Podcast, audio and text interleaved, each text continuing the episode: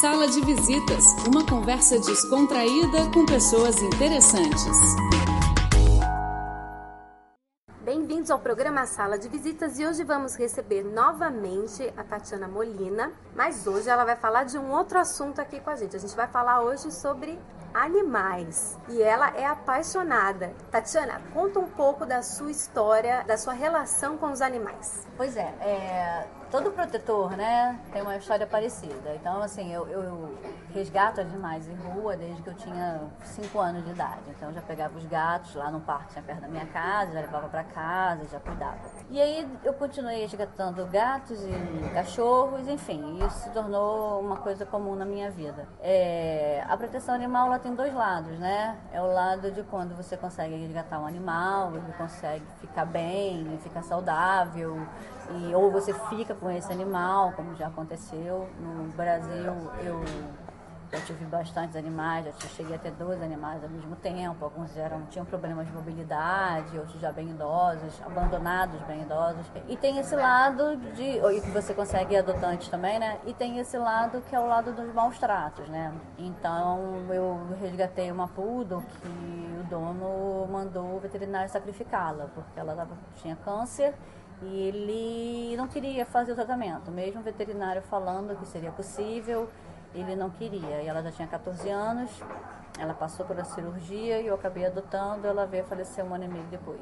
Então, assim, ao mesmo tempo que essas histórias que a gente consegue salvar um animal é, é muito bom e a gente consegue adotar e o adotante é responsável, a gente tem um lado triste também das pessoas que, sem experiência ou, sem, ou por falta de responsabilidade mesmo, adquirem um animal sem saber que aquele animal vai viver de 15 a 20 anos, que aquele animal precisa ir no veterinário, que você vai gastar dinheiro, que ele precisa de atenção, você vai querer viajar, ou você vai ter que pagar alguém para ficar, ou você vai levar. O animal às vezes fica muito triste, pode estar em depressão, sendo falta, ou você não vai poder viajar.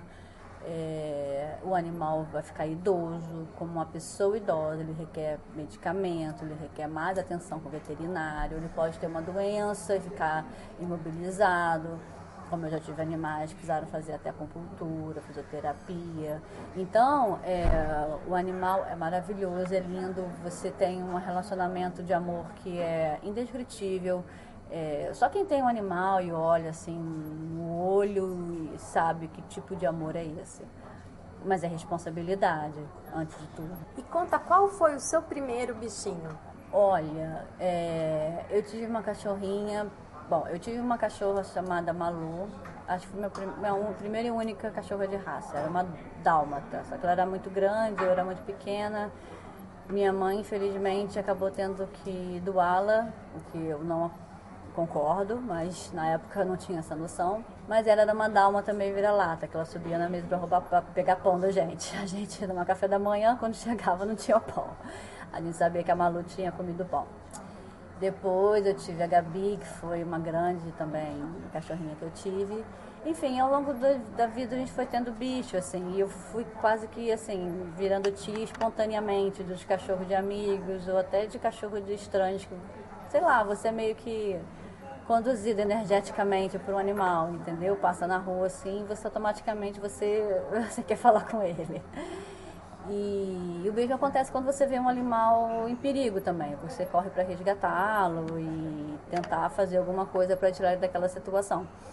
O que eu aconselho é assim, tenha muito cuidado quando você for, se você gosta de bicho, é, tenha muito cuidado ao resgatar um animal. Então, assim, você tem que ver primeiramente se ele não está com uma ferida. Não é, não é aconselhável, se do cachorro, gato, você ou qualquer outro animal, você tocar diretamente no animal. Você, ao pegá-lo, leve-o para o veterinário, que vai ter condições melhor de analisar o caso do animal, entendeu? E dar as vacinas que ele precisa. É, cuidado a se aproximar. É legal você ter algum tipo de, de comida e ver se ele se aproxima. Alguns são muito, são muito fáceis, quando filhotes e já vão no rabo e já vem. Outros, por já terem sofrido maus tratos, eles são muito eles podem ser arisco, mas é naquela situação de, sabe, vou, vou, vou atacar antes que me ataquem. Mas não que ele seja um animal impossível de ser um animal doméstico um dia. É só uma questão de, de autodefesa, entendeu? Ou então você entra em contato com alguma ONG, alguém que você conheça que trabalha com proteção animal para que te ajude a fazer esse resgate. Ok. E todo mundo fala sobre maus tratos, mas indo para um outro lado, porque assim como criança, bicho é uma coisa apaixonante. E os apaixonados podem amar demais e não, ou, ou às vezes tratar o animal como, como gente, isso também não é bom, né? Então, o que, que você acha disso? É, com certeza, existe assim. É, existe uma situação, por exemplo, é, lugares muito frios, onde o animal não tem uma pelagem, não é um animal próprio, né, de lugar frio. Você colocar um, um casaco, você colocar uma, uma caminha mais quentinha, está no inverno, enfim. É óbvio que você precisa disso, principalmente animais mais velhos, né, com mais idade. Outra coisa é você querer humanizar e dar sentimentos humanos a esses animais. Assim. A gente até fala algumas situações, mas na verdade é, o, anim, o cachorro é cachorro, né? Então, assim, o cachorro precisa o quê? Como você pensa no, no, no, cachorro, né, que ainda há dúvidas se ele realmente veio, né, ele veio de lobos ou se ele foi um outro tipo de uma outra espécie que foi se adaptando à convivência com, com o ser humano por conta da alimentação, né? Que seria muito mais fácil ele se alimentar, alguém dando alimentação para ele do que ele precisando caçar, enfim. Então, até quando ele ia caçar, por exemplo, ele andava dias para caçar. Então, o animal precisa se movimentar. Às vezes você vê, por exemplo, animais que pulam muito quando a pessoa chega em casa, animais muito eufóricos. Esses animais, trazendo para o linguajar humano, né, eles estão muito ansiosos. É, mas não significa que ele é um animal ansioso, significa que ele não está tendo atenção devida, como caminhar, né, a corrida, gastar energia né, por conta de uma vida muito de trabalho, de compromissos, a gente dá pouca atenção a isso. Então as caminhadas são super importantes, porque esse animal realmente se cansa, como a gente, né? Imagina você ficar o dia, o dia todo em casa. É, isso por dias e dias, né? Então para que o animal se canse e realmente venha ter um sono tranquilo. É, se esse animal está muito assim, muito é, pulando muito, demonstrando uma certa irritabilidade, com certeza tem alguma coisa aí que geralmente tem mais a ver com a culpa do dono do que o próprio animal. Então, assim, se analise, porque na verdade é, é um problema que o ser humano, o dono, no caso, tem que resolver para que atender a demanda desse animal. E o animal, ele é animal, ele precisa é, se movimentar, ele precisa é, tá com a saúde em dia, uma maneira boa de você verificar isso é através das fezes. Então, de acordo com as fezes do animal, você vai saber se ele está saudável ou não. É, a alimentação cada vez mais está se propagando a alimentação natural, então nada melhor do que legumes, né, do que ração, que você na verdade não sabe muito bem do que é feito, né? Se for possível, você dá comida desde que natural para o animal, sem tempero nenhum, sem sal, sem salgado, sem nada melhor. É isso que né? eu queria falar, porque você vê muito essas pessoas que amam animais achando que o animal vai comer a mesma coisa e que isso é demonstração de amor. Ah, eu vou comer um chocolate, vou dividir o chocolate com o meu cachorro. Queijo. Eu já vejo muita gente dando queijo e eu sei que queijo é um veneno, né? O que, que o cachorro tem que comer? É, se você quer dar uma alimentação, é, digamos, humana para o seu animal, o que você tem que dar é, bom, um animal para começar ele é carnívoro, né? Coisa que nós seres humanos não somos. Nós somos herbívoros. É, então o animal precisa de proteína. Outra coisa, ele precisa de verduras e legumes, tá? Então, é, não pensa que o seu legume e sua verdura é, por não ter alho, cebola e sal, vai ficar sem graça. Não, não vai. O animal não pode comer sal, não pode comer nenhum tipo de tempero. E mesmo alho cebola não pode ter. Então é verdura feita na, na água, no vapor, e você pode dar para ele. Lembrando que certos alimentos são verdadeiras terapias, por exemplo. O inhame é muito bom para o cérebro. Quando eu tive uma cachorrinha que ela teve, que eu resgatei, ela teve sinomose babésia, é, o veterinário indicou dar para ela é, muita, muito inhame, porque era um animal, porque era um, um alimento muito bom para o cérebro. E quanto à frequência dessa alimentação, como que o animal funciona? Você deixa lá, ele come quando ele tem fome ou ele funciona? Como a gente, você estipula horários? Como que você faz? É, o ideal sempre é que você estipule um horário, geralmente até um horário que você acorda e que você chega para ele poder comer.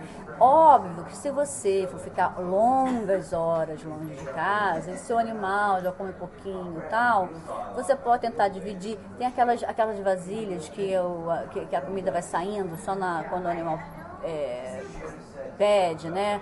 E tem muito cachorro que pode comer demasiadamente, sem vontade, e tem cachorros que não, realmente só comem na hora que eles têm vontade. O ideal é que você faça essa alimentação balanceada. Então, geralmente se fala em duas vezes por dia, filhotes talvez três, um animal estiver debilitado, talvez mais, aí tem que seguir a recomendação do veterinário, entendeu? Inclusive por suplementação. Mas é, o indicado, uma boa ração, para você reconhecer uma boa ração, são poucas fezes, porque significa que ele assimilou grande parte daquela alimentação, né? E as fezes são aquilo que você está rejeitando, certo? Que o seu corpo não precisou mais, foi em excesso ou é, é, é o lixo mesmo que não vai fazer nada de bem, de bom no seu organismo. Então, essa opção você pode verificar isso. Se estiver fazendo muitas fezes, é, ou você está dando muita ração, ou a ração é ruim.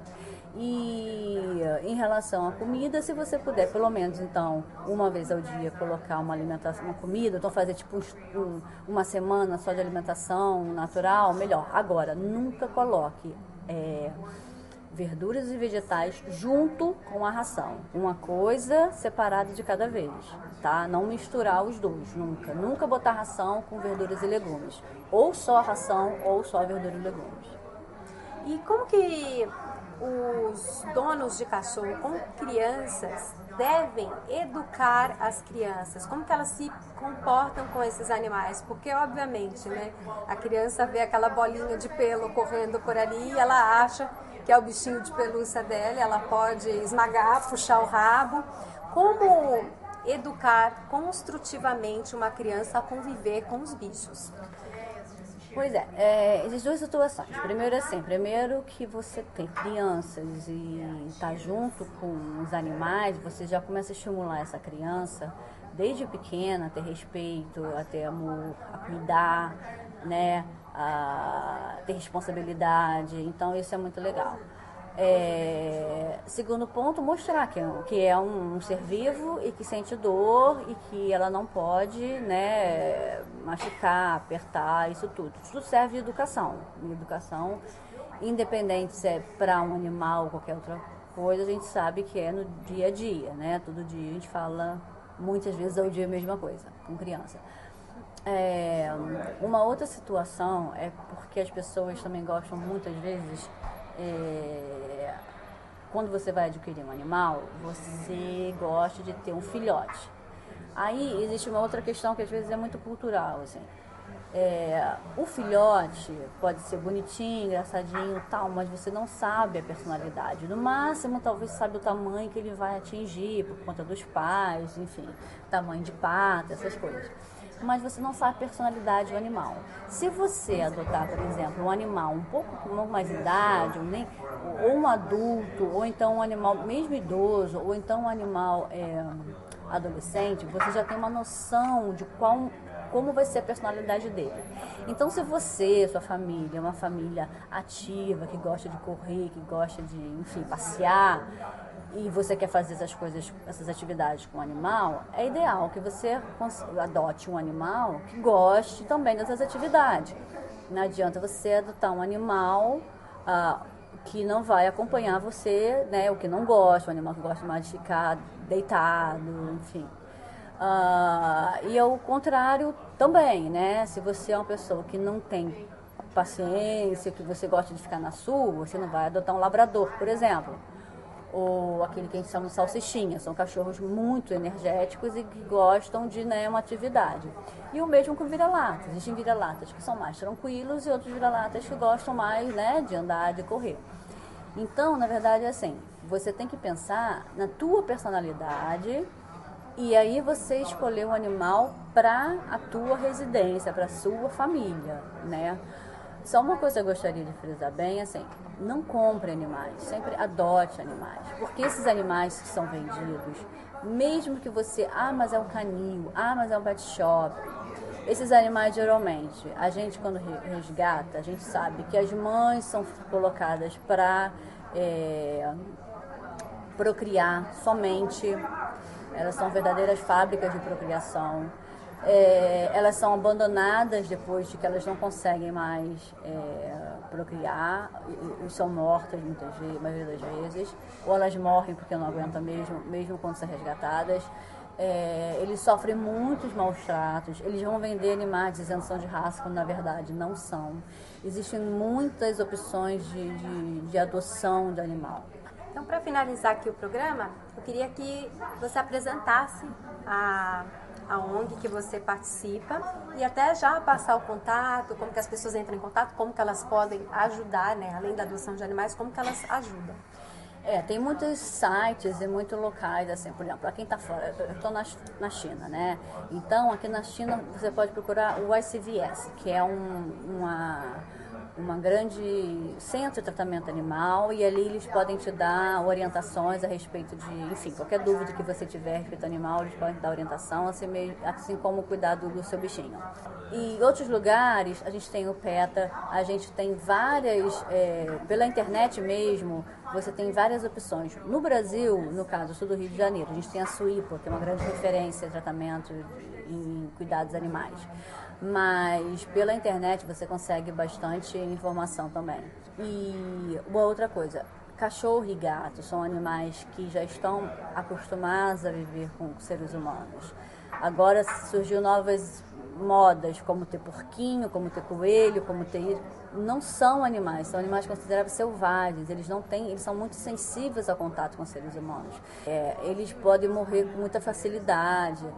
Eles precisam de um cuidado especial. Não é fácil, por exemplo. Ah, mas a coelhinha é tão bonitinha, é fácil de cuidar. Não é. Cuidar de um coelho é mais difícil que cuidar de um cachorro. Então, assim, é, muito cuidado com esses modismos também. Tatiana, muito obrigada. E o Sala de Visitas de hoje fica por aqui. Até a próxima. Tchau, tchau.